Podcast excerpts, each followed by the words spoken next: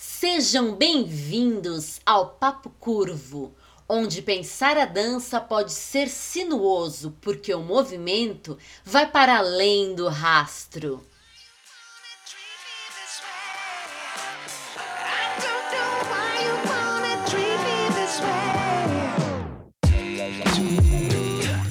Papo Curvo, o papo mais fora da linha para os amantes de boas conversas dançantes. Olá, meu povo e minha pova desse universo dançante, estamos começando mais um episódio do Papo Curvo, o nosso podcast de dança, onde toda semana eu, Henry Chuang, desafio Talita Lemi Chuang, também conhecida como Talita LC, e como a grande maioria, se não todos, já sabem, a minha esposa amada, linda e maravilhosa. Então é assim que acontece. Para você que não sabe e para você que já sabe, é sempre bom lembrar que eu trago um ou mais temas de dança e a gente não combina nada antes. Eu jogo a bomba na Thalita assim enquanto a gente faz isso aqui. Tá certinho? Então vamos lá. Tudo bom com você, Thalita? Tudo bom? Comigo. Tirando, gente, já vou avisando. Tô aqui com um pouquinho, né, de de alergia aqui nas questões respiratórias. Pode ser que role espirro. oh, coisa triste. Mas é, vamos lá, né? O tempo mais seco e eu tenho alergia também a pelo de animal e a Que o poeira. gato do vizinho veio hoje. dar Exato, então acontecem umas coisinhas assim. Mas estamos bem, estamos bem, mesmo assim. Eu espero que você que está me vendo e você que está me ouvindo também esteja bem. É isso Yes. aí. Para todos nós que ainda seguimos, né, evitando sair muito e que estamos cultivando um cabelo assim, ah, seus cabelos cabeludo e crescidos. né? E para aqueles que já tiveram oportunidade de dar uma parada na juba, né, que é bom também. É isso aí, vamos começar então. Preparada? Preparada. Hoje, um assunto ligeiramente cabeludo. Ah, é? Vamos falar sobre ah, sono. Sobre sono. Começando a falar sobre sono. Nós não somos experts, né, no Na assunto área do sono. apesar de gostarmos bastante. Ai, quem não gosta? Mas vamos lá. gente. Até onde você sabe, né? Qual que é a importância do sono para nossa saúde, em termos de desenvolvimento, de restauração, de descanso? Quais são as assim os highlights, os pontos mais importantes? Existe uma frase, né, que eles Uhum. chamam sobre o sono, que é o sono reparador. Hum, Então, é claro, a gente pode falar em restauração, certo. mas eles utilizam bastante na área da saúde a ideia de reparação. Então, o sono ele repara no nosso corpo aquilo que foi danificado ao longo do dia de trabalho. Então, ele tem esse primeiro ou primeira grande tarefa, a reparação das coisas todas, né? É, tecidos, atividades do corpo como um todo. Então ele repara, ele regula. O sono também ele possibilita que outras atividades aconteçam, ou melhor, durante o sono, Uhum. outras atividades entram em ação. Como, por exemplo, Como, por exemplo, fixação de memória acontece, né? Tanto memória muscular quanto a memória mesmo, né? De, de dados, assim, digamos assim, mental, mentais, né? Na mente. É, acontece durante o sono. É, alguns, alguns, algumas questões que dizem respeito ao nosso metabolismo, queima de energia, de gordura e, enfim, a, a- o regular dessas coisas também acontecem durante o sono. Por isso, quem não dorme acaba sentindo mais fome e muitas vezes até engorda. Um, um inchaço, né? Uhum. Também, é, durante o sono, como parte da reparação, acontece os processos de, de- que desinflamam o corpo certo. num primeiro momento. E Uhum. depois, quando estiver perto de acordar, você inflama de novo. E aí, logo, por isso, quando a gente acorda, é interessante jogar uma água fria e dar uma desinflamada, que é, na verdade, o resultado do trabalho que aconteceu à noite. Então, são duas Certo. coisas, né? Tem um momento de desinflamar, mas também por causa das outras atividades pode gerar algum tipo de inflamação, se a coisa ficou muito perrengosa de fazer. Uhum. É, mas alguns processos de desintoxicação, de metabolismo, é, toda a reparação, Uhum. memória acontecem durante o sono. Certo. Em termos de desenvolvimento. Desenvolvimento, você diz de crescimento, essas coisas assim, Uhum. ele acontece durante o sono, a gente já sabe. Mesmo, por exemplo, é, fiz um trabalho muscular. Uhum. É, é durante o sono que muito disso é sedimentado como uma conquista, né? Certo. Também, por exemplo, tudo que a gente estuda é no sono que isso é sedimentado como memória. Então, as Uhum. conquistas são sedimentadas durante o processo do sono, Certo. né? E para além dessa fixação da memória, tem algum é alguma questão extra em relação ao aprendizado do sono trazer, assim? Ou é basicamente isso? Existem coisas que são desenvolvidas no cérebro ao longo do sono, Uhum. porque o sono ele tem etapas, Certo. né? E existe uma das etapas que é um, é um, um- que é um uma, uma etapa de limbo, assim, que você fica entre dois momentos do sono, que dizem que você basicamente vira um, um HD de download, assim, você começa a fazer download, download de informações. Dizem que se você colocar, por exemplo, música ou coisas num outro idioma nesse momento, o, sua capacidade de aprendizado, depois quando você for entrar de forma mais consciente, né? nos estudos daquele idioma, enfim, que a sua capacidade é é potencializada. Tem gente que acredita que é possível você aprender durante o sono, Uhum. né? De dizer- aprender o idioma inteiro Que e uma aqueles- habilidade inteira enquanto tá dormindo, né? Aquelas fitas. Exato, com aquelas passado, né? fitas Hoje e tal, é você CD inicia- e É, assim. e, e dá pra você também simular algumas coisas do sono, esses estados Uhum. de aprendizado, principalmente esses limbos aí, através de hipnose. Nunca me submeti, mas já li Uhum. e já vi pessoas falando que pela hipnose você também acessa essas etapas do sono. Tem alguns além trabalhos de, meditação Sim, também, né? além de que no sono também acontecem os nossos sonhos, e os sonhos também são processos de sedimentação de coisas, né? Existem Perfeito. razão de ser. Perfeito. E era justamente isso que eu queria falar. Então, quando, quando falamos sobre dormir, né, sobre o sono, temos necessariamente que falar sobre os sonhos, certo? E aí, dentre as muitas explicações e teorias que tem por aí afora, o que você entende ou o que você acha que são os sonhos? Nossa, Como é Sabe que, você- apesar de sonhar e de Uhum. muitas vezes. Às vezes eu, é, eu tenho momentos mais ups and downs em relação à memorização e à lembrança, né? Lembrei do meu sonho. Uhum. né? Enfim, o que eu queria dizer é que, é, apesar de sonhar e de muitas vezes lembrar dos meus sonhos, sim, quase todo dia eu lembro alguma coisa do sonho, e quando eu me coloco a ah, escrever sobre o sonho que eu tive, então, por exemplo, sonhei. Aí lembrei só um detalhezinho, escrevi. Na noite seguinte, né? né vamos lá, calma aí de novo. É, de noite, vai dormir e sonhei. Acordei de manhã. Escrevi alguma coisinha de manhã do que eu lembrei do meu sonho. Sim. Aí quando chegar de noite eu vou dormir. Na manhã seguinte eu vou lembrar mais coisas ainda do sonho, claro, não de- dessa, dessa noite retrasada, mas dessa passada, dessa que acabei de ter. Uhum. Então, conforme eu vou entrando em processo de escrever o que eu lembro nos meus sonhos, mais eu passo a lembrar dos meus sonhos. É Às como um vezes exercício de memória. é como um exercício de memória. Diz que, ou dizem que, é, não, diz que, disse que, dizem que, nossa gente, essas coisinhas são difíceis às vezes, né? De botar esse hífen SE do lado do Z, não acham? Enfim, é, muitos, muitas pessoas que trabalham com sono, que desenvolvem teorias, que estudam a questão do sono, falam que é, escrever os sonhos e Uhum. ficar nesse processo de escrever e lembrar os sonhos é extremamente benéfico para a capacidade mental e para a potencialização mental, né? Uhum. Ou seja, para você desenvolver ainda mais os aspectos cognitivos da mente. Como nós sabemos que o corpo trabalha como um inteiro, como um pleno, é o corpo-mente, então lembrar os sonhos também é, há de fortalecê-lo e de desenvolvê-lo em todos os aspectos cognitivos, inclusive os corporais, os nossos primeiros saberes. Uhum. Então isso é muito interessante. O que é o sonho? Olha, eu não sei dizer. Eu acho que na verdade eu nunca fui atrás pra. Eu acho que eu nunca pesquisei esse tipo de coisa. O que é o sonho? Sim, Eu sei que ele é um, um levante de memória, sim. mas reinterpretado, ressignificado e com leitura. Uhum. Então, às vezes, é, eu consigo perceber é, similaridades e nuances com o que está acontecendo no momento. Por exemplo, se eu tô com dor, eu acordo com muita dor, tive um sonho meio bizarro, meio que indicando aquela dor. Pelo menos essa é a minha leitura. Uhum. Ou, por exemplo, xixi, xixi é batata. Começa a sonhar um negócio, começa a entrar, tem uma invasão de água, entendeu? Uhum.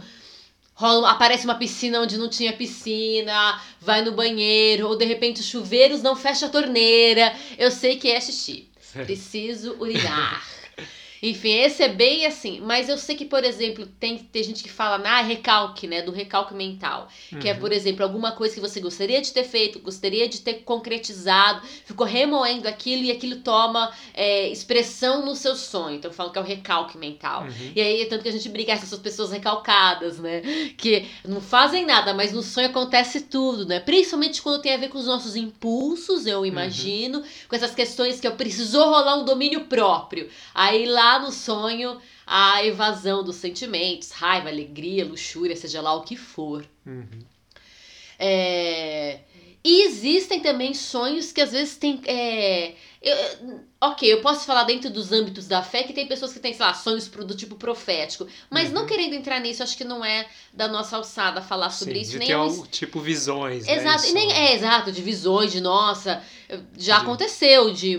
Comigo não, mas meu irmão sonhar com uma pessoa, uma semana depois ela morrer. Sabe aquelas coisas assim? Sim. Mas sem entrar nesse campo, né, de fé e espiritualidade, porque talvez não seja o nosso espaço e não é da nossa alçada nesse momento. Uhum. Mas pensar que, por exemplo, às vezes os sonhos é, eles podem ser, tal como, por exemplo, as nossas espinhas, a nossa pele, sabe? Ou alguma coisa no nosso físico, é um indicador é de alguma coisa que está acontecendo, seja de bom ou de ruim dentro de você, né? Uhum. Que a gente não acessa, pelo menos, né? não dá pra pintar com a mão no coração e dar uma ajustada onde está zoada, uma limpadinha no fio, essas coisas assim. Então, eu imagino que o sonho talvez também tenha Uhum. Talvez, ou possivelmente, ou quiçá certamente, tenha esse tipo de.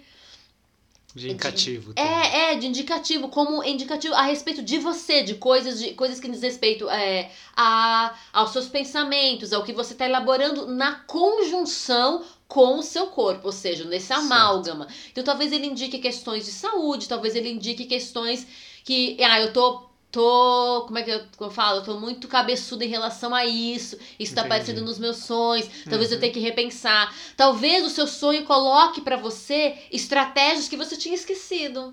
Ou uhum. desejos que você tinha esquecido que talvez seja interessante rever. Certo. Quando a gente faz processos assim de análise, estando acordado, né? Análise, de ponderação sobre a vida, o que você acha sobre aquilo, como era a sua infância, é muito interessante quando se passa por esse tipo de processo, né? De análise e memória, essas coisas começam a aparecer no sonho também, com releitura, ressignificação, na minha perspectiva, ok?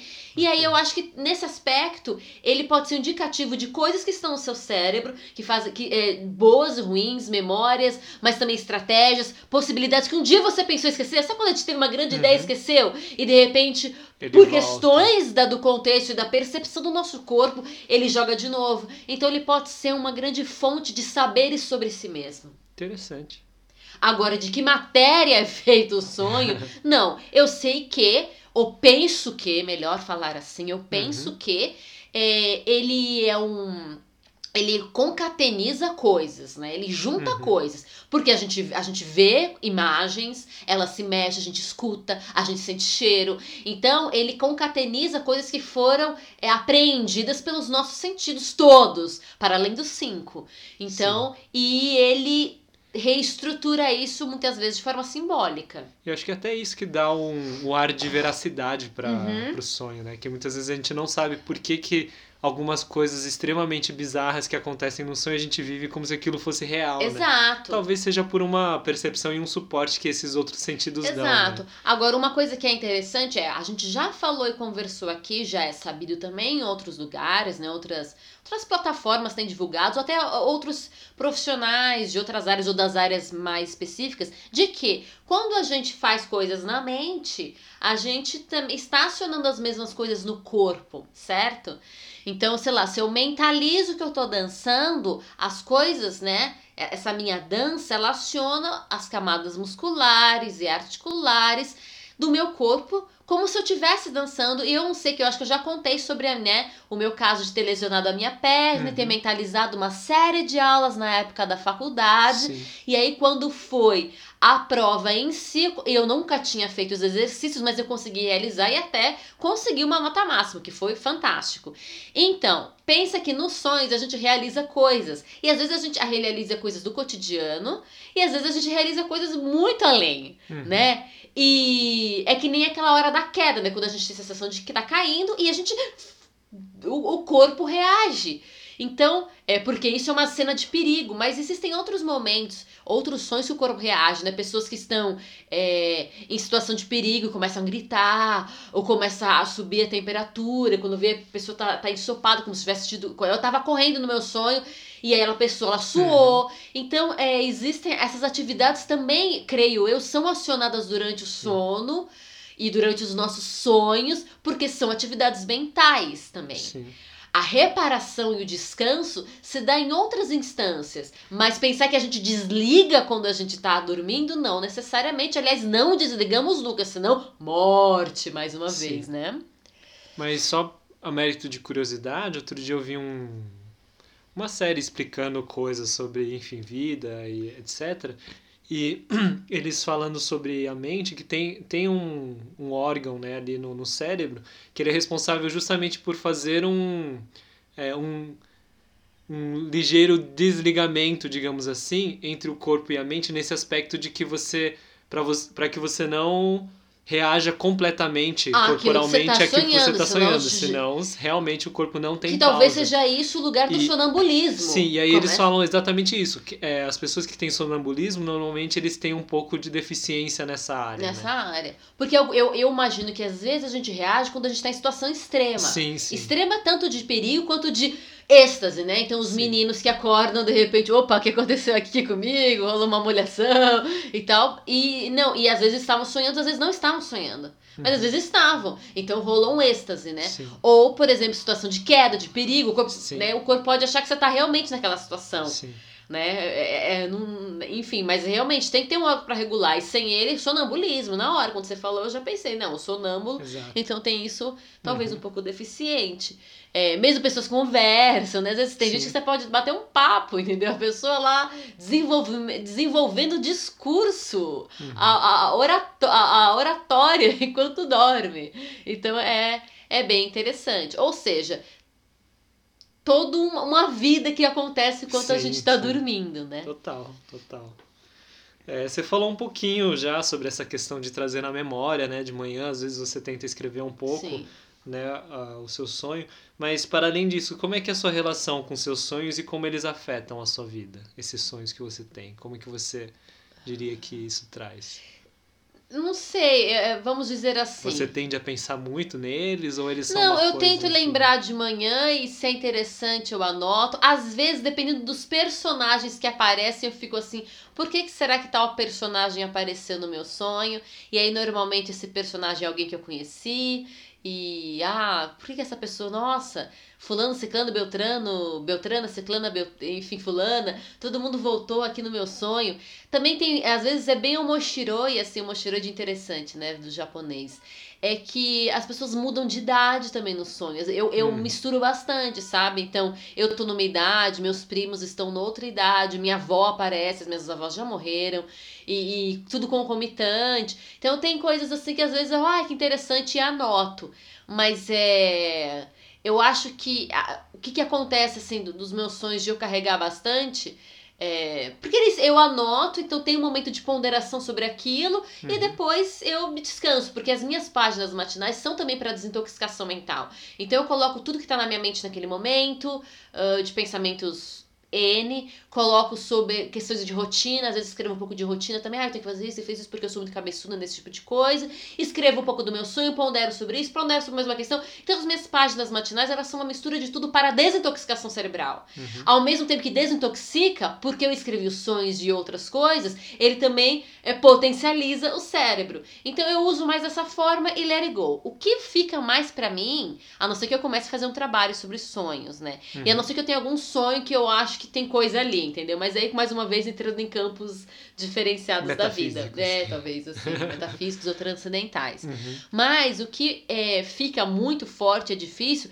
é se o sonho foi extremamente cansativo e a minha noite teve interrupções para além do sonho. Uhum. Eu lembrei do sonho, mas além dos sonhos, eu acordei várias vezes para ir no banheiro, ai, um pernilongo cantou no meu ouvido, e aí eu fico rememorando isso por como um cansaço. Ou mesmo quando não, a noite inteira foi boa, mas o sonho foi muito puxado.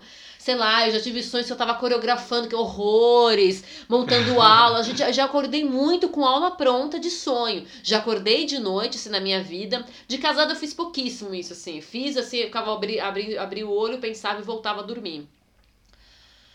Ou às vezes não, eu ficava um tempão ponderando e viajando. Mas o que já aconteceu é, era de, sei lá, acordar no meio da noite, teve o uhum. sonho, a, pega, pega o caderno, começa a anotar a aula, a coreografia, uhum. acordava inteiro com uma aula de balé estruturada. Já aconteceu. Quando tava porque aquilo, porque não tem o momento do descanso, né? Aquele momento de você falar ok, de você deixar num cantinho uhum. no final do dia. E eu não tinha na época, isso já é uma coisa de uhum. 7, 8 anos atrás ou mais, certamente mais, né? Eu já tenho o quê? 20 anos como educadora, como professora de dança, então né, não tem sido a minha realidade nos últimos momentos, mas eu não, eu não tinha a prática de escrever as páginas matinais. Eu uhum. comecei em 2018 e um 2019. Explica um pouco isso das páginas, o que elas são e porque eu sei que elas fazem parte do processo de você começar a trabalhar a memória também dos Exato. Sonhos. Em 2000, no final de 2018, 2019, eu, é, isso na verdade, assim, no segundo semestre de 2018 eu comecei a estudar um pouco mais sobre produtividade uhum. e mindset, né? Várias coisas, né? Uhum. Vinha, na verdade, como uma sequência dos meus estudos sobre saúde, é, né? E aí, saúde, o que sobre saúde? Nutrição, e aí o uso de ervas, né? Toda essa área do herbalismo, de várias frentes, chinês, indiano, os próprios o herbalismo brasileiro, que é bastante vasto, é, uso dos óleos essenciais. Então eu, eu fiz estudos do tipo, estudei um pouco sobre processos mentais e tudo mais. Vinha de estudo sobre educação, enfim, eu fui fazer, traçando né, um estudo e aí eu caí nas questões de produtividade. E nessa de cair em questões de produtividade, fui indo, fui indo, fui indo. E eu achei é, porque eu queria, eu queria tratar dessas coisas, mas falando de arte, falando de artista, e aí eu achei o caminho do artista da Julia Cameron. Uhum. E aí eu fiz o programa, né? Fiz as 12 semanas, comecei no Brasil. É isso, isso quando eu começo a fazer uh, o caminho do artista, já é 2019, né? Já mudamos de 2018 para 2019 e aí eu começo aqui e termino na China, uhum. né? Algumas semanas eu fiz aqui no Brasil e depois eu continuei lá no, no, quando, a gente, quando a gente foi morar na China em, ano passado, né? A gente morou durante cinco meses. E aí eu fiz, continuei. E quando eu terminei o caminho do artista, né, foi muito interessante, porque eu fiz ele inteiro e depois eu fiz ele de novo. Então eu fiz duas vezes. A primeira vez mais lento, um, um, um capítulo por semana, tal, exatamente como diz o figurino, 12 semanas. E depois eu, fiz, eu reli ele, fiz ele mais corrido. Mas eu resolvi permanecer com a prática das, das páginas matinais. Então, páginas matinais é um exercício, É um exercício que, que, tem que acontecer todos os dias. No mínimo propõe, né? três páginas uh, de um caderno corridas escreve, e você escrevendo qualquer coisa que venha à sua mente, sem julgamento. Mas uhum. não é do tipo assim, é, não é só aquela escrita corrida que, de associação livre, sabe? De meio que quase que você tá psicografando, parece até, né? uhum. né? Não ponderei alguma coisa, parei, escrevi, bababá, anotei os meus sonhos, coisas que eu gosto e tal. E além dessas três páginas matinais, ela indicava alguns exercícios que agregavam a essas páginas. Com o término do programa, que me foi muito benéfico, me abriu a mente, me trouxe possibilidades e me fez ir atrás também de outras coisas interessantes é, para estudar sobre comunicação em dança, não comunicação de sala de aula, mas comunicação em como é que eu desenvolvo o, o, o marketing, é, o marketing para trabalhos de dança a nível uhum. internacional, como é que eu comunico, como é que eu faço um release, uma sinopse, como é que eu crio pontos com plateias e com públicos. Eu estava estudando isso também, quando eu estudei sobre produtividade Mindset 2018, eu estava estudando isso também. Uhum. E aí eu meio que resgatei, então foi todo um processo muito legal. Uhum. E, e aí eu tenho, eu tenho desde então Sim. feito as minhas páginas matinais e eu não parei desde agora, então, desde, desde então. Então, desde eu, janeiro de 2019 até agora, uhum. eu tenho feito todos os dias. Um ou outro dia, não no processo. No processo, no primeiro ano de 2019 inteiro, eu não pulei dias. Uhum. Mas em 2020, aí às vezes pulava um ou dois dias por questões de, de rotina, estando aqui no Brasil. Mas eu tenho feito, é, pouquíssimas vezes eu pulei. Religiosamente as minhas três páginas matinais. E é bem legal, gosto muito. Sim, mas a, é, que eu, é que eu sei do dado porque você já me contou, mas como é que é esse momento de você lembrar dos sonhos? Ele, ele é simplesmente assim, você vai se esforçando e a coisa vem? Ou. Porque eu lembro que você me passou um dado de que aconteceu com você e é registrado no livro, que a partir de determinado momento a, você começa a lembrar, assim, né? Exato. Sem esforço. Exato, de grande, exato. Sonhos, começa né? assim, você lembra de um detalhe. Tum, tum, tum, você anota. Na, no que eu falei, no dia seguinte você lembra mais do seu, novo, do seu próximo sonho, né? Não desse Sim. que eu falei. E vai lembrando até, e vai lembrando, e vai lembrando. E a coisa simplesmente acontece. Né? É, simplesmente acontece. Às vezes, simplesmente, é, eu, eu falo, ah, eu quero lembrar dos meus sonhos. E aí eu começo a lembrar. Uhum. E aí começa, começa, começa, começa, começa, começa e vai, entendeu? É uma coisa fantástica, é impressionante. Claro que eu acredito que não é só isso. Uhum. É como eu disse, né? É, do momento que eu entrei em sabático 2017, além de todos esses estudos acerca da educação, mindset, produtividade, comunicação em dança, uh, fazer a sua vida como um artista é, saúde, nutrição, é, ervas, potencializar o cérebro, as relações corpo-mente, todas as terapias, yogas, abordagens somáticas, além de todos esses estudos que eu fui carregando, somados às questões da minha fé, sempre, sempre, e sempre passando uhum. por esse crivo, é, eu tenho cuidado da saúde, aplicado na medida do possível, das minhas possibilidades, do meu caminhar, aplicado todas essas coisas. Essas coisas têm entrado na minha rotina. Uhum. Conforme eu fui a. Ah, isso aqui é interessante. Aí eu fui somando, somando, somando, somando, Sim. somando, né? E na nossa rotina. E assim, teve uma questão de mudança alimentar.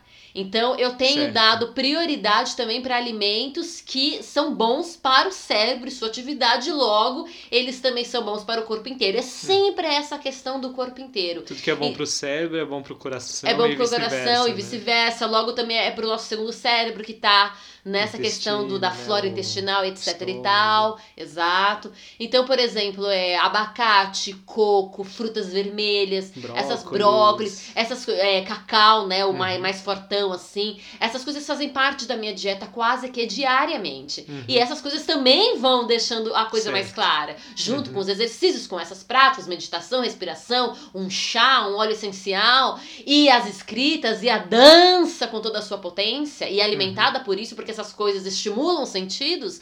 Então eu acho que na somatória é, é, é, vai ficando uma coisa muito louca essa de lembrar os sonhos. Da mesma forma, quando eu falo assim, eu não quero lembrar. Uhum. E aí dá uma diminuída.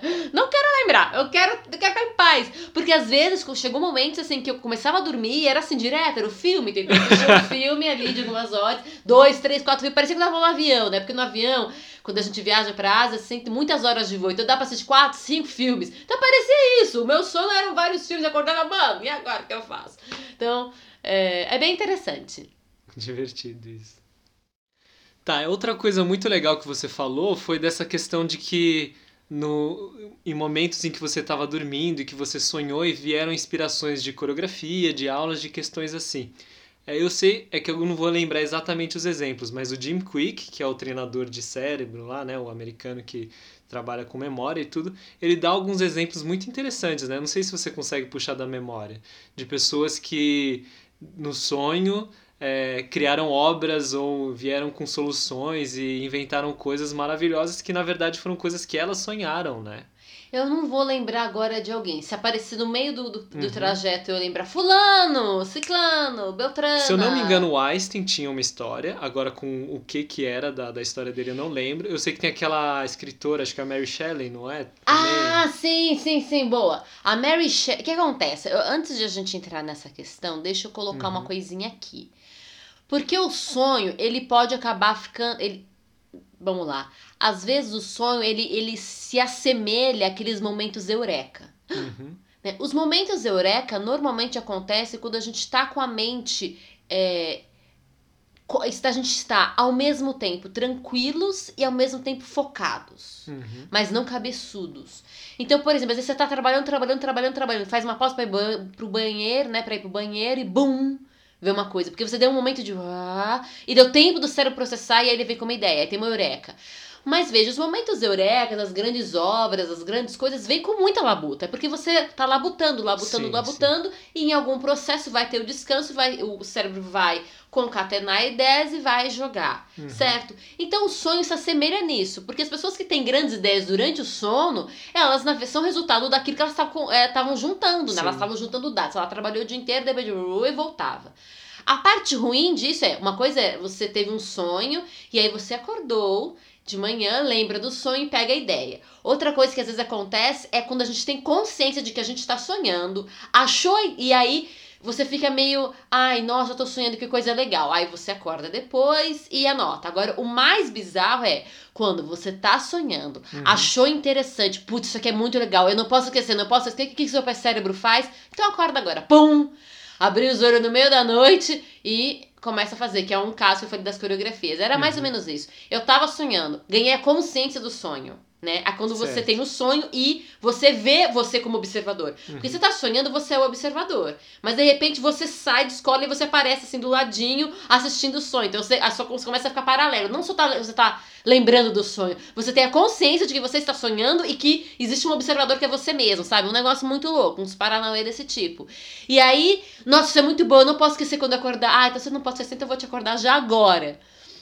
Então, só para lembrar, porque me, me fez sucesso nem às vezes parece muito esse momento eureka, né? Uhum. Mas a Mary Shelley, a Mary Shelley, ela é autora do Frankenstein, do livro Frankenstein, que é uh, o primeiro livro uh, desse gênero terror, do romantismo de. Como é que a gente chamava? De segunda geração, né? Uhum. Que é uhum. esse romantismo que às vezes é chamado de Byronismo, aliás, ela era amiga do Lord Byron, né? Que é essa coisa mais gótica, mais dark, uhum. mais da noite, mas eu nunca vou cansar minha amada, ela é uma alma flutuante, coisas desse tipo. Uhum. E uh, ela, ela, Lord, Lord Byron, eu acho que o que veio a ser o marido dela, não sei se ele já era, agora me falha a memória o nome dele, mas que ela vai receber esse nome Shelley. E. Ai, como era o nome dele? Enfim, um grupo desses estavam num lugar e eles é, criaram esse desafio, né, de escrever uma história é, de terror, um conto, alguma coisa assim, ou um poema, mas que fosse de terror. E aí ela já tinha tido alguns sonhos, né, algum, algum, algumas coisas já tinham aparecido na mente dela, mas ela sonha para valer, as coisas concatenizam e ela sonha com esse doutor e com essa criatura, o creature, né? A criatura, uhum. o Frankenstein é o médico, né, gente? E o monstro é a criatura, né? Ele acaba sendo chamado de Frankenstein por causa do doutor, mas o doutor é o doutor Frankenstein, tem a criatura e o que ele chama de monstro, mas a gente vai ponderar sobre quem é o monstro ao longo do ou quem são os monstros ao longo do livro. E aí ela tem esse sonho e aí ela, né, ela concebe essa imagem, essa ideia do criador e da criatura e do bom e do mal e essas coisas todas e ela desenvolve o livro. Ele é o primeiro livro desse gênero, nessa, nessa, nesse romantismo de segunda geração, de byronismo, uhum. primeiro livro de terror. Ele é um livro curto, ele é um livro conciso e ele é um livro brilhante. É o meu livro de terror favorito, porque é perfeito. Ele é filosófico também, ele é extremamente filosófico. Ele é inovador para a época em termos de, de, de colocar a voz na, na boca de quem, né? Da questão do, do eu lírico dele, né? De quem é o narrador e do eu lírico. É brilhante, é maravilhoso. Uhum. E foi o primeiro do tipo. Então, uma mulher foi a primeira pessoa a escrever um livro do, desse gênero de também, terror, né? né? De terror e de, no, na, uhum. no romantismo. Então é bem legal. E pensa que ela realmente sonhou, ela ponderou, uhum. teve um sonho, né, um vislumbre do médico e da sua criatura, da sua criação. Sim. E aí, então é bem legal isso, né? Brilhante. É, só para né, pontuar um pouquinho porque que é interessante, né? Esse tipo de prática sim. e adquirir essa sim, habilidade, né? Esse exercício. Sim, em termos de práticas assim meditativas, tem muita, muitas práticas, até que eles chamam de, de em busca da ancestralidade e tal, de anotar os sonhos, uhum. de colocar os sonhos às vezes em mandalas estruturais de análise e tal. Uhum. Tem muito esse tipo de prática, né? Mas pensar como uma prática criativa ipsis literis. Não só o a criatividade para me autoconhecer, não, do tipo fonte de trabalho para eu depois ganhar meu din-din. Sim, exato. né? Para eu fazer aqui acontecer. Então é bem legal, é bem interessante, né? Eu acho divertidíssimo isso. Mais uma vez, a gente tem que tomar cuidado para não se sabotar. Sim, então, o exercício de lembrar é muito bacana, porque eu não preciso interromper o meu sono na hora. Sim. Porque aí você não consegue ter um sono reparador. Uhum. Outras coisas estão em jogo. Sim. Mas se eu fizer a prática de lembrar, eu posso no dia seguinte lembrar a minha aula inteira, o meu conto sim. inteiro, a minha ideia inteira, né? Não estou falando que vai ser sempre assim que você vai alcançar ou que eu vá alcançar a perfeição no lidar com o sono e com os sonhos. Não, é, o, é um processo. Tem dias que não rola. Eu acho que nem pro Jimmy Quick. Não, é, é mais uma ou Joey possibilidade. Dispenza, ou todos esses caras aí. É mais uma questão de você, todas. você ter na manga essa possibilidade, né?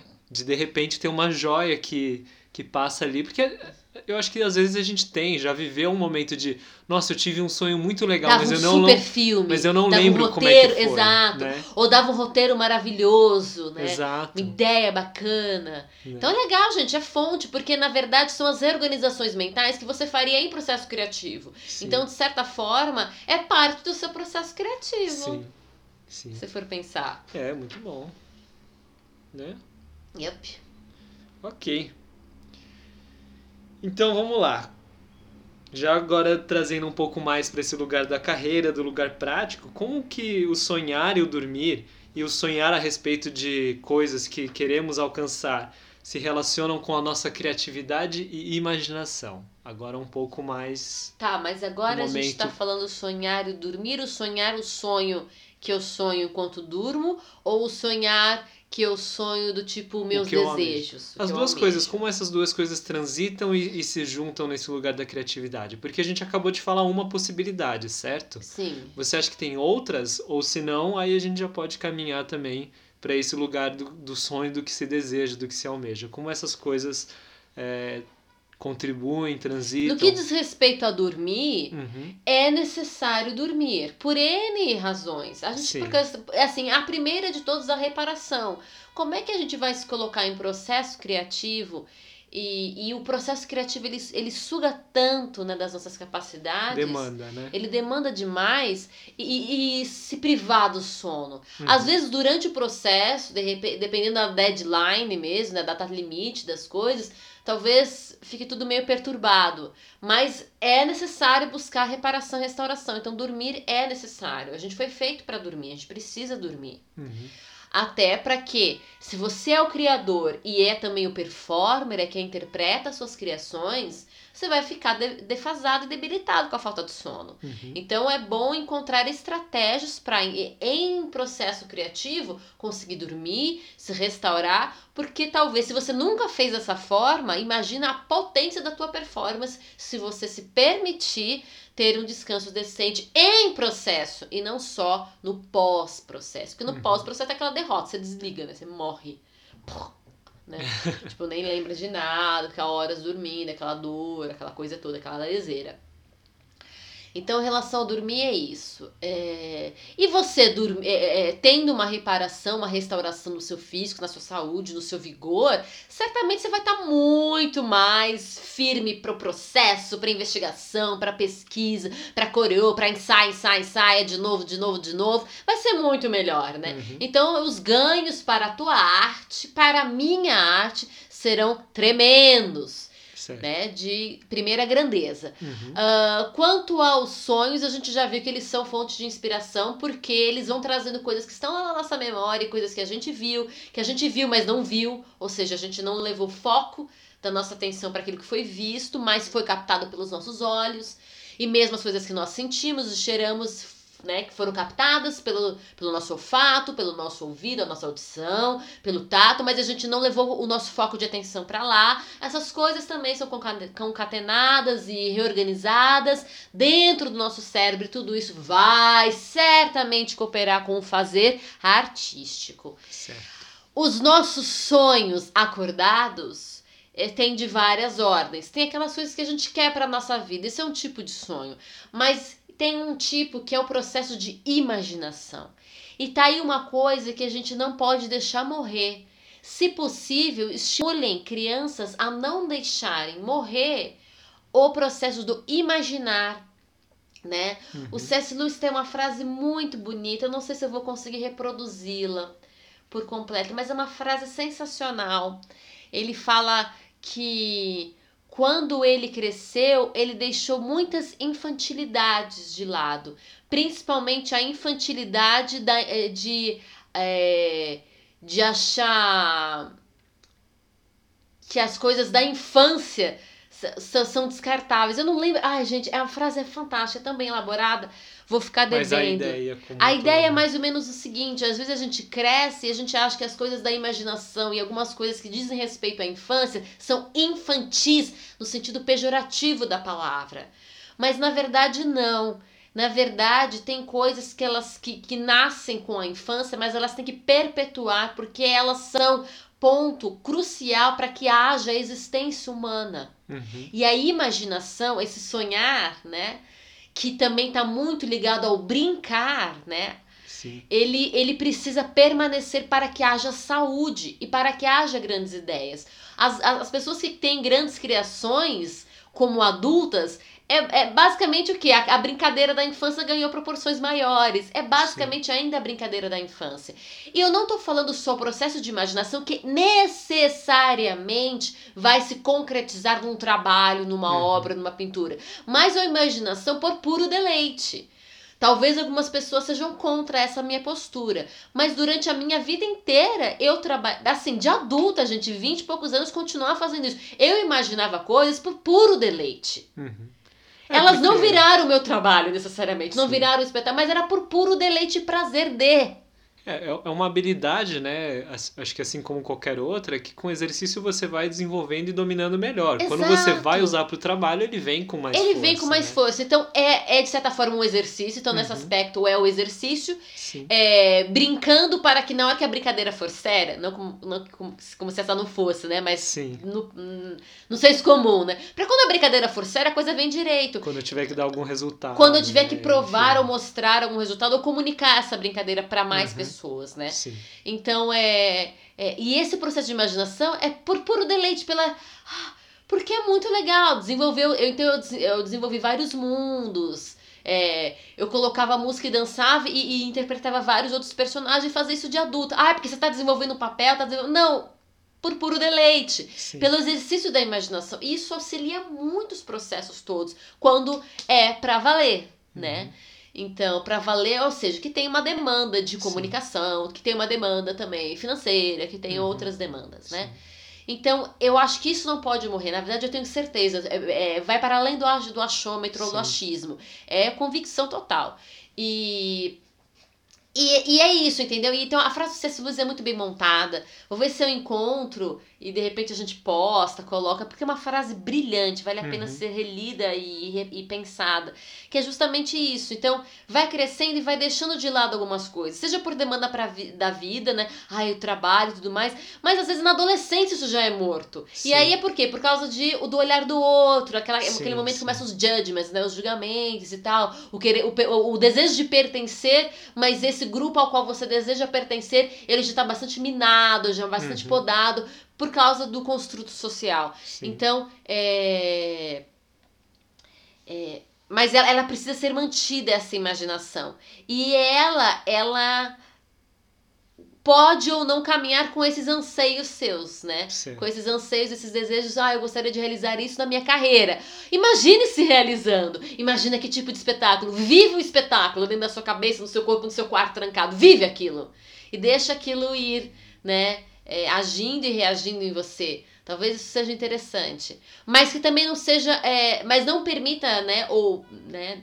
É claro que isso é um tipo de negociação você com você mesmo. Uhum. Não permita que isso chegue, é, chegue a podar de conquistar as coisas, né? De, de torná-las reais para além do seu mundo ali fechado, né? Uhum. Torná-la, porque dentro do seu mundo já é real, tá? É real, tô imaginando é real.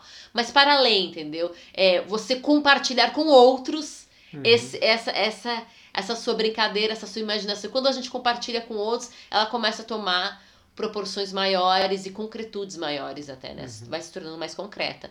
Então, é nesse sentido, é como eu vejo, assim, essa importância para a carreira.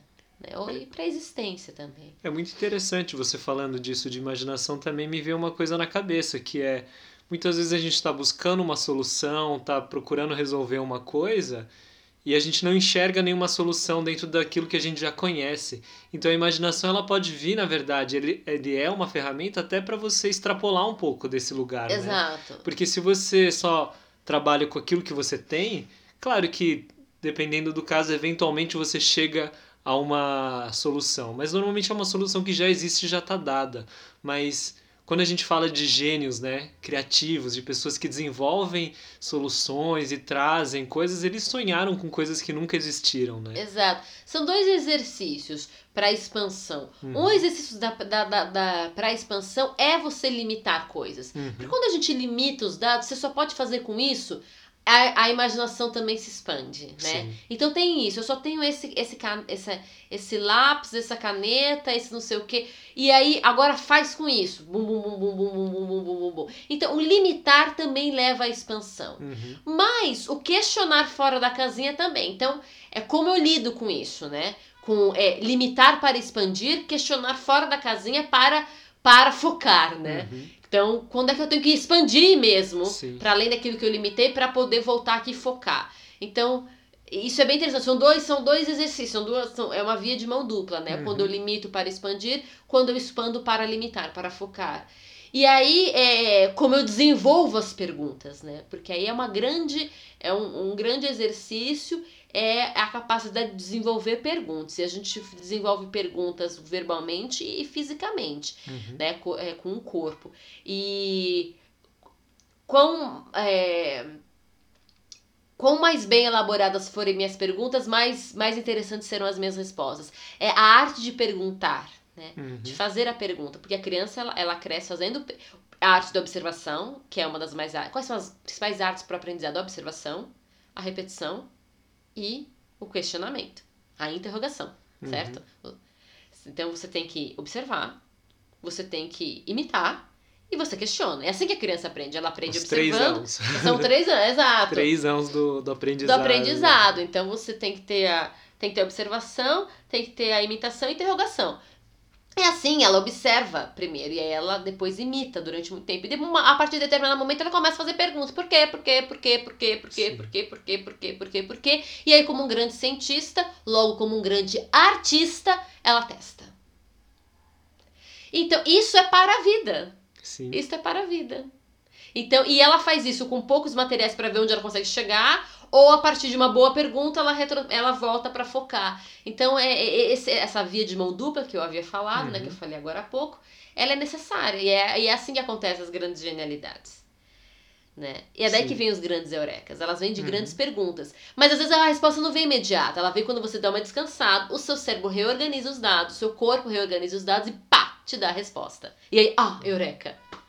Muito interessante. Agora você falando disso, me veio outra imagem na cabeça. Porque é, essa analogia com a brincadeira ela é muito pertinente, né? Porque a criança ela não brinca sem regras também. Não existe, Imagina, ah, vamos brincar. Não existe brincar não, vai sem perguntar regras, gente. Qual que é a brincadeira? Quais claro, são as regras qual é o do jogo? jogo? Por isso que brincadeira e jogo Sim. são palavras quase intercambiáveis. E aí, é, e, e, pensando no que a gente acabou de falar também sobre a história da Mary Shelley com os amigos, foi uma brincadeira, né? Foi, foi um estabeleceu, jogo, um desafio. Estabeleceu as regras e agora vamos jogar. Vamos ver exato, o que acontece. Exato. E assim, por exemplo, é, é, tanto assim que dentro da nossa cultura popular, aquilo que é uhum. é chamado de cultura popular nesse Brasil, é, as, muitas danças se dão em relações de jogos. Toda dança tem alguma relação de jogo, mas às vezes ele não é a ênfase. Uhum. Mas as danças se dão em relações de jogos, logo elas são chamadas de brincadeiras, uhum. né? Então você pode. É, é, a brincadeira do maracatu, do maculelê, do congo, do jongo uhum. e, e por aí vai. A jogar capoeira. Então eles chamam tanto de brincadeira, muitas vezes eles falam, ah, porque nessa brincadeira o jogo é. Uhum. A, a estrutura frasal, né? Daquele que faz, daquele que que vive isso é. Então, a, a, nessa brincadeira, o jogo, o jogo dessa brincadeira é. E aí eles são chamados de brincantes. A outra palavra é, uhum. é, associada ao brincante é o folião. E a brincadeira é a folia. Que é aquela Sim. criança brincando e ah! que tem toda essa é, é, essas coisas emergem. Uhum. Então, é, brincar, foliar, jogar é essa relação e, e se dá em relação é, é, esse esse ato da imaginação que se dá em relação com o outro, né? E é claro, às vezes a gente tá fazendo isso, ah, mas eu tô sozinha aqui no meu processo criativo, mas você tem outros outros, porque são todas as suas referências. Sim. As suas referências são o outro com quem você tá jogando, brincando e falando. Além de que, ainda que não seja um outro humano, você sempre está em relação com tudo que tá ao seu redor. Eu Já, já também já coloquei isso aqui né, em podcast. Então é fantástico. Ou Muito seja, bom. a vida é um jogo, uma brincadeira, a vida é um palco Exato. nesse aspecto, com seriedade, né? Não, Sim. não vamos lev- é, levar ao universo da jogatina, né? Sim. Da a- aposta é, ingrata, naquela aposta ingrata. Mas é. Mas é interessante, eu li recentemente uma mulher, eu não vou saber o nome, é, porque eu li muito rapidamente, que ela era uma grande jogadora e ela analisa grandes jogos de Las Vegas, de casas de jogos mesmo, dessa que Uhum. rola grana e a cabeça da pessoa também rola, né? Assim, e, e ela fala que ela começou a aplicar essas regras que ela entendia muito bem do jogo para a vida dela. Então, quando é que ela considerava a vida uma, uma, uma, a- escolher como uma aposta? Eu não vou fazer uma escolha, eu vou apostar. E que isso, é, de alguma forma, trazia um estado de, de corpo e mente para ela, um estado de espírito, a gente chama assim, né? Uhum. Que é, na verdade, essa questão, um, um foco, uma atenção, uma escuta muito grande, que normalmente as coisas, as coisas davam certo. Porque mudava toda a, toda a, a constituição dela. Ela, ela, ela rolava um, um, um engajamento total naquilo que ela desejava. Uhum. Quando ela colocava aquilo que ela desejava, ou se propunha a fazer uma tarefa diária com a característica de aposta. Uhum. Ou seja, ela traz na vida dela a noção do jogo e da brincadeira para tomar decisões, tanto cotidianas e mais tranquilas, quanto decisões difíceis. Por quê? Uhum. Porque o engajamento dela é muito maior, a, ideia, a vontade de vencer, então essa é o tipo de. É, é assim, liberação de dopamina, entendeu? Começa a liberar uma série de coisas porque ela considera como aposta. Uhum. E ela percebeu que a vida dela começou a, a, a ir melhor, entendeu? Uhum. Então, talvez a gente tem situações sérias, a gente tem que ter cautela e ponderar e fazer análise. Eu creio nisso, eu sou assim. Mas se a gente trouxesse um pouco dessa coisa da brincadeira, do. E também não é do tipo assim, é. Como é que é? Tentação, né? Vou tentar. Tentar que a vida, tentar a sorte, né? Do tipo, ai, vou me jogar na frente de um carro e vou tentar. Não é esse tipo de coisa. Sim, Isso é sim. burrice.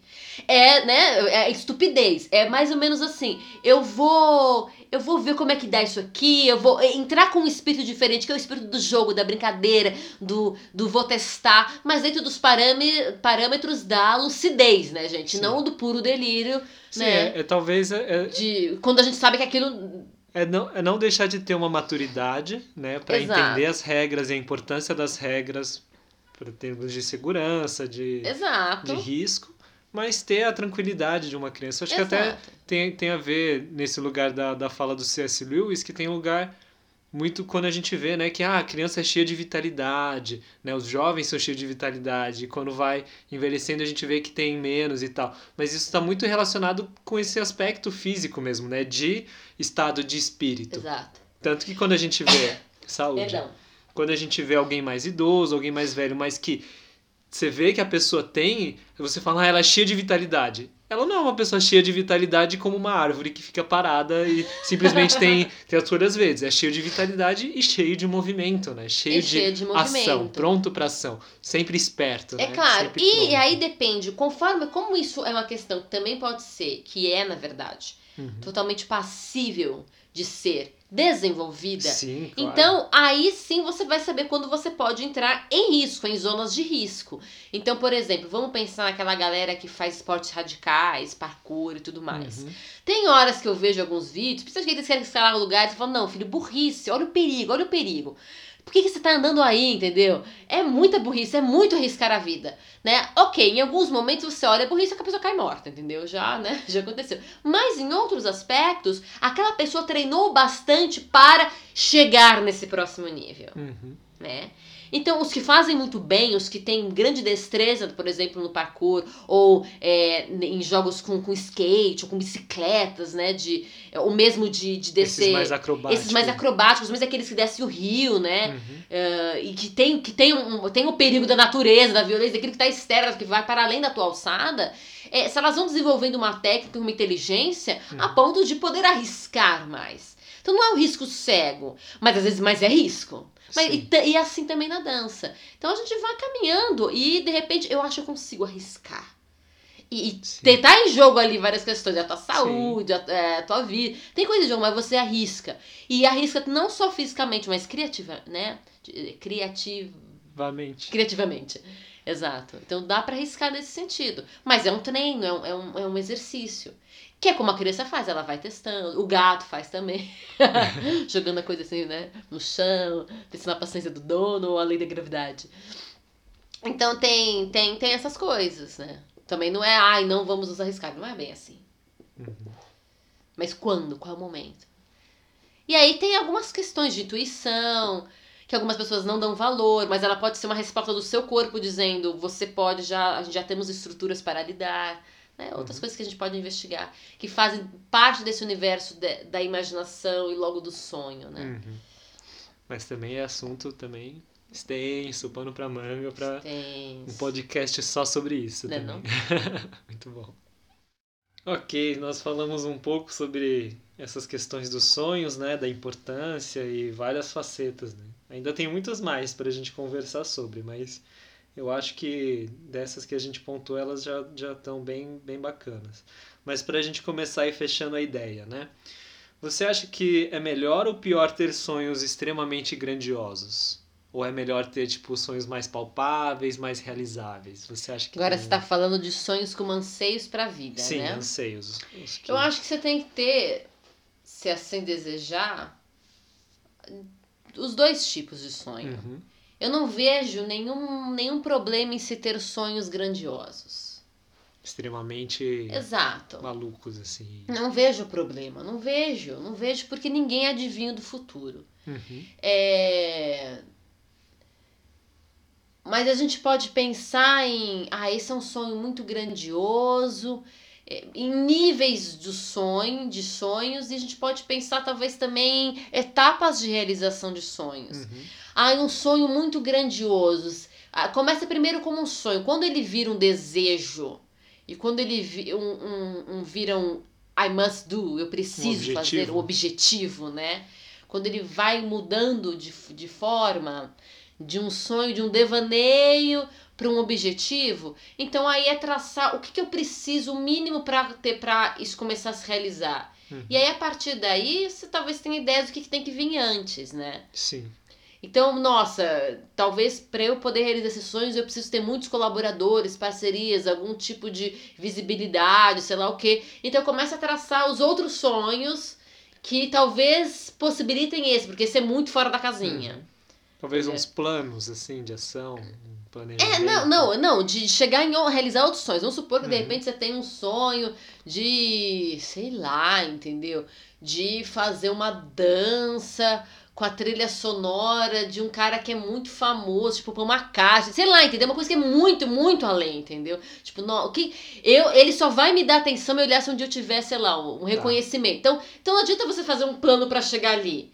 Quais outros sonhos você tem que talvez existem sonhos que existem objetivos que podem ser a alavanca para outros objetivos? Tá.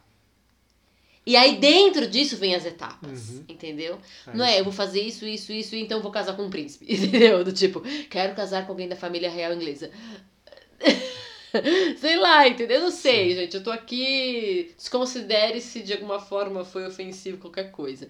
Mas a ideia é a seguinte: você pode ter. Tem objetivos a, me, a curto, médio e longo prazo. É, eles eram sonhos, eles passaram a ser objetivos. Você vai planejar é, em grandes etapas, médias etapas e vai planejar até que aquilo possa ser é, distribuído de forma semanal e diária, mas também vai de acordo com o teu feeling. Tem gente que assim, ah, eu vou, eu vou distribuir semanalmente, mas não é porque eu vou fazer um pouquinho por dia, eu vou fazer uma tacada em dois dias um tantão e depois não. Aí também você vai descobrindo como é que você funciona. Uhum. Mas normalmente, normalmente é isso. Você vai é, é, é, colocar os objetivos em metas a longo, médio prazo, a ponto de ser fácil de fazer para você também não ficar completamente é, aterrorizado por aquilo que você quer e aí vai conquistando um objetivo depois do outro.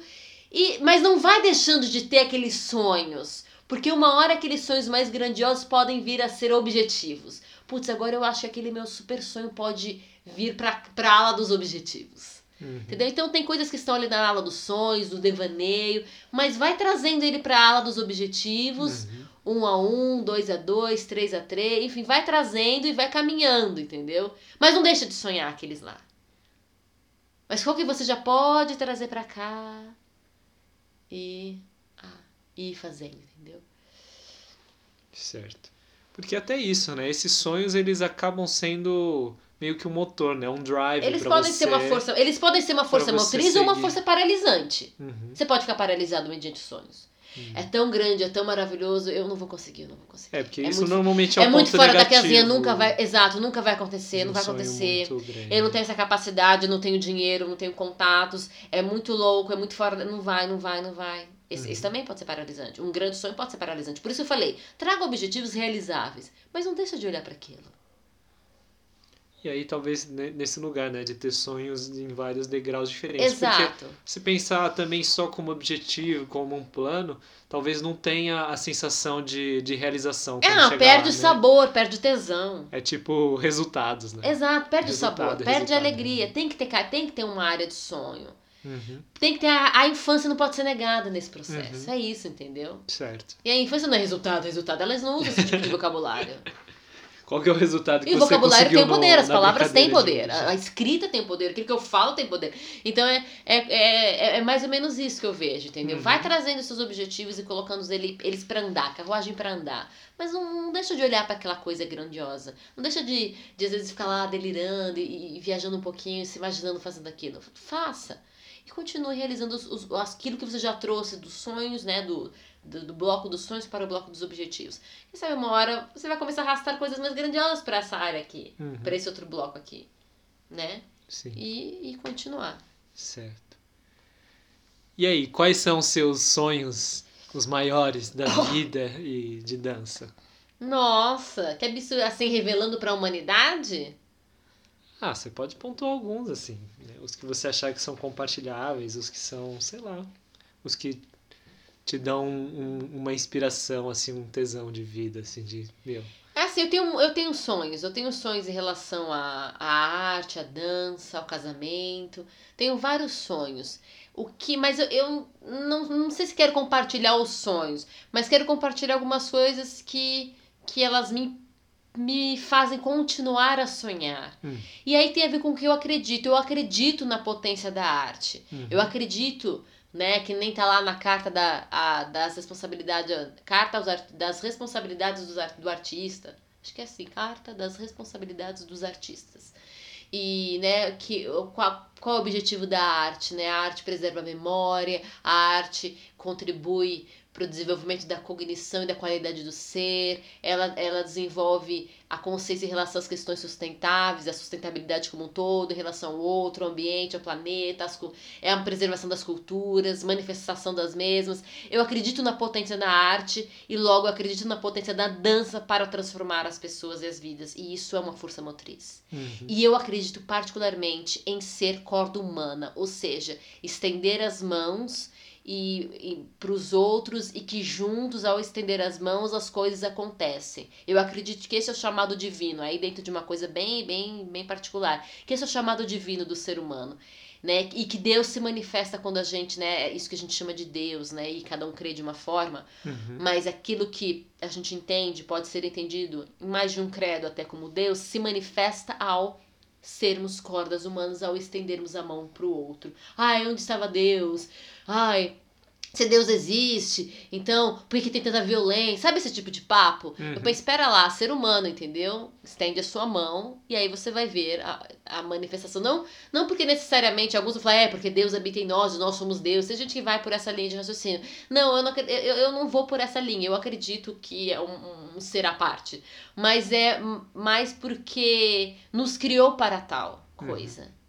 Né? Manifestação do amor, né? Pelo É, exato, exato. Então, eu acredito nessas coisas, eu acredito na potência. E isso casado, a, tudo aquilo que a arte gera, casado com um ser, uma corda humana, ser esse que estende os braços, as mãos, uau, olha essa somatória que fantástica. E é, é, é com essa força motriz que eu sou me levada a so, que eu sou levada a sonhar e ponderar e Uhum. continuar sonhando o que sonho e continuar desejando o que desejo e a colocar em marcha os planos, os objetivos que, que eu já trouxe para esse bloquinho dos objetivos, Certo. dos realizáveis.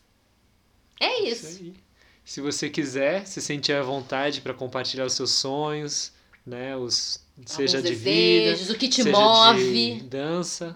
Compartilha com a gente pra gente saber também, pensar e se inspirar uns com os outros, Exato. né? Porque Né, O que te move, o que, que te faz, né, ir pra frente? Eu nem, ah, eu ganhar o dinheiro, meu ganha pão. Sim, mas por quê? O que, que vem além? Sim. Ah, é a sua família. De repente a pessoa fala, "Ah, minha família, é a potência da arte, é acreditar nisso. Não é fechar os olhos e não ver a todo o resto. todo o resto, que é quase o tudo hoje em dia, né? Uhum. Muitas tristezas, não é isso. Mas, mais uma vez, como é que a gente olha para as coisas, como é que elas se tornam força motriz ou é, como é que elas se tornam forças paralisantes? Você pode ficar paralisado mediante a tristeza, você pode ser impulsionado mediante a tristeza, você pode ficar paralisado mediante um sonho e pode também tê-lo como força motriz. Então, é isso aí, gente. É viver isso. É, e até a gente até falou em um outro papo curvo aí falando sobre o ser consciente, né? Exato. De que quando a gente tem consciência também daquilo que a gente tem maior potência de contribuir. né? Exato, não Cada pode um ter falsa contribui com- modéstia. Cada um contribui com o que tem, né? Com o que pode, né? Exato. Até dentro daquilo que a gente conversou também, falando sobre é, como é que a dança tem contribuído, né? Com os exato, trabalhos, exato. é, sejam socioambientais, sejam políticos, né? Em quais âmbitos que a dança tem trazido mais. exato. E aí, nesse aspecto, cada um traz aquilo que fala mais alto, aquilo que inspira, aquilo que cada um tem de, de maior força. né? Exato, a Julia Cameron, que a gente já citou aqui do Caminho do Artista, ela tem uma frase que é assim: o sucesso do outro é, é bom pra mim. O sucesso do outro é bom pra mim. Ela, ela, ela coloca ela coloca algo do tipo. Ah, Andrew Simonet coloca exatamente assim a frase, né? Que o sucesso do outro é bom pra mim. E outras pessoas também colocam, porque o sucesso do outro é bom pra você, pra sua área, pra suas conquistas. Às vezes porque o outro conquistou determinada coisa, vai abrir portas e aí pra, pra realizar o seu sonho, mesmo que de forma indireta, entendeu? Uhum. Então essas coisas é, a gente tem que pensar assim e seguir em frente, entendeu? Tem uma labuta, tem um estudo, tem desenvolvimento de pensamento, de técnica, de corpo, de uma série de coisas, mas é, não de matar os sonhos, né? Uhum. É, deixe que os únicos sonhos a serem mortos completamente é quando você tá em improvisação e você tem que deixar de fazer alguma coisa porque o outro propôs outra coisa. Esse é o Sim. único funeral de desejos. Mas funeral dos desejos, assim, com uma. de acabar com as possibilidades todas, não, gente, por favor. Ah, Ok, a circunstância pode fazer alguns desejos da maneira como eu queria que ele estivesse, com a roupagem, serem mortos, terem o seu funeral naquele momento. É o tempo Uhum. do Covid agora, do Covid-19. Então, alguns. Ah, eu tava imaginando que eu ia fazer tal coisa nesse mês de julho, né? Ah, eu pensei que abril, meu, seria de tal forma. Ah, em maio eu tava sonhando com tal coisa. Então, com aquela roupagem que você tava sonhando para aquele momento, houve um funeral de desejo Uhum. né? Mas como é que a gente se reinventa? E aí, aí é que entra a imaginação. Sim. Se você continua é, alimentando a sua imaginação, ok, um desejo morreu. Ou com aquela roupagem ele morreu. Como é que eu consigo fazer ele se tornar realidade com uma nova roupagem? É a imaginação em exercício pleno, Sim. absoluta. É, exercício, exercício pleno e absoluto, ou seja, a imaginação sendo plena, ai, né? Tá sendo absoluta, sendo maravilhosa. Ai, tô maravilhosa, a imaginação fala. E eu acho que quando a gente se abre também para essa imaginação, para esse sonho, para essas possibilidades, exatamente possibilidades, eu acho, a gente abre uma porta para uma surpresa inesperada, boa. né? Exato. E assim, acreditar nas possibilidades de mudança. O Uhum. Klaus Viana tem uma história dele, a Ana Terra já contou, Cássia Navas já contou essa história. Eu Uhum. acho que até já li também. De que ele gostava de se colocar em situações para desenvolver, para perceber pra, é, coisas diferentes no corpo dele, as reações. Então, por exemplo, contam que entravam na casa dele e ele estava dormindo na cozinha, no chão da cozinha. Tava lá no chão da cozinha. Por que, que ele tava no chão da cozinha? Ele tava experimentando uma série de coisas, né? E esse é o, é o caráter do, do investigador, do pesquisador, do artista, Uhum. do artífice também, né? De quem tá ali pra viver. Então, uma criança dentro de uma casa, claro, é horrível, mas a criança pode fazer da casa dela o quartel-general. Agora, eu penso que muitas crianças estão se sentindo muito mal porque realmente estão fechadas. Mas se junto com os pais pudesse rolar uma reinvenção de espaço, uma reinvenção. Reinventa, o que, que, que, que custa? O que, que custa? O que, que dói, entendeu? Então, vai lá, o Klaus dormiu no chão da cozinha. Vai você dormir no chão da sua cozinha e ver como é que fica, como é que seu corpo reage. Entendeu? A gente tem que, a gente tem que voltar.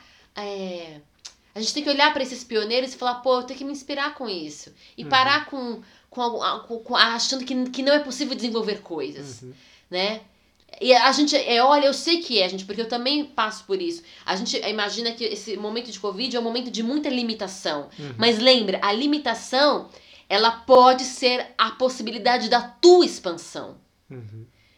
Esse espaço, como é que eu posso virar ele de ponta cabeça? Como é que eu posso, através do movimento, reconfigurá-lo? Fazer a pessoa falar, putz, meu, nossa, mudou completamente a minha percepção desse lugar. A criança faz isso quando ela brinca. O Claudiana fazia isso e se metia lá no chão da cozinha. Entendeu? Monta uma cabana, entendeu? No, na sua sala. É, apaga todas as luzes, liga um monte de vela e vê como é que é passar uma noite inteira à base de luz de vela. Sei lá, entendeu? Inventa. Cria uma receita nova. Permita-se, entendeu? Não deixa é, é, os headlines das notícias serem a única coisa que ditam o teu humor e o teu fazer. Uhum. Deixa outras coisas ditarem. Deixa a imaginação ditar. Deixa a infância ditar. Isso vai ser um exercício de maturidade. Isso é maturidade. E não sucumbir, né? E não Algumas pressões. Muito bom. Eu acho que é isso. Algo mais a acrescentar?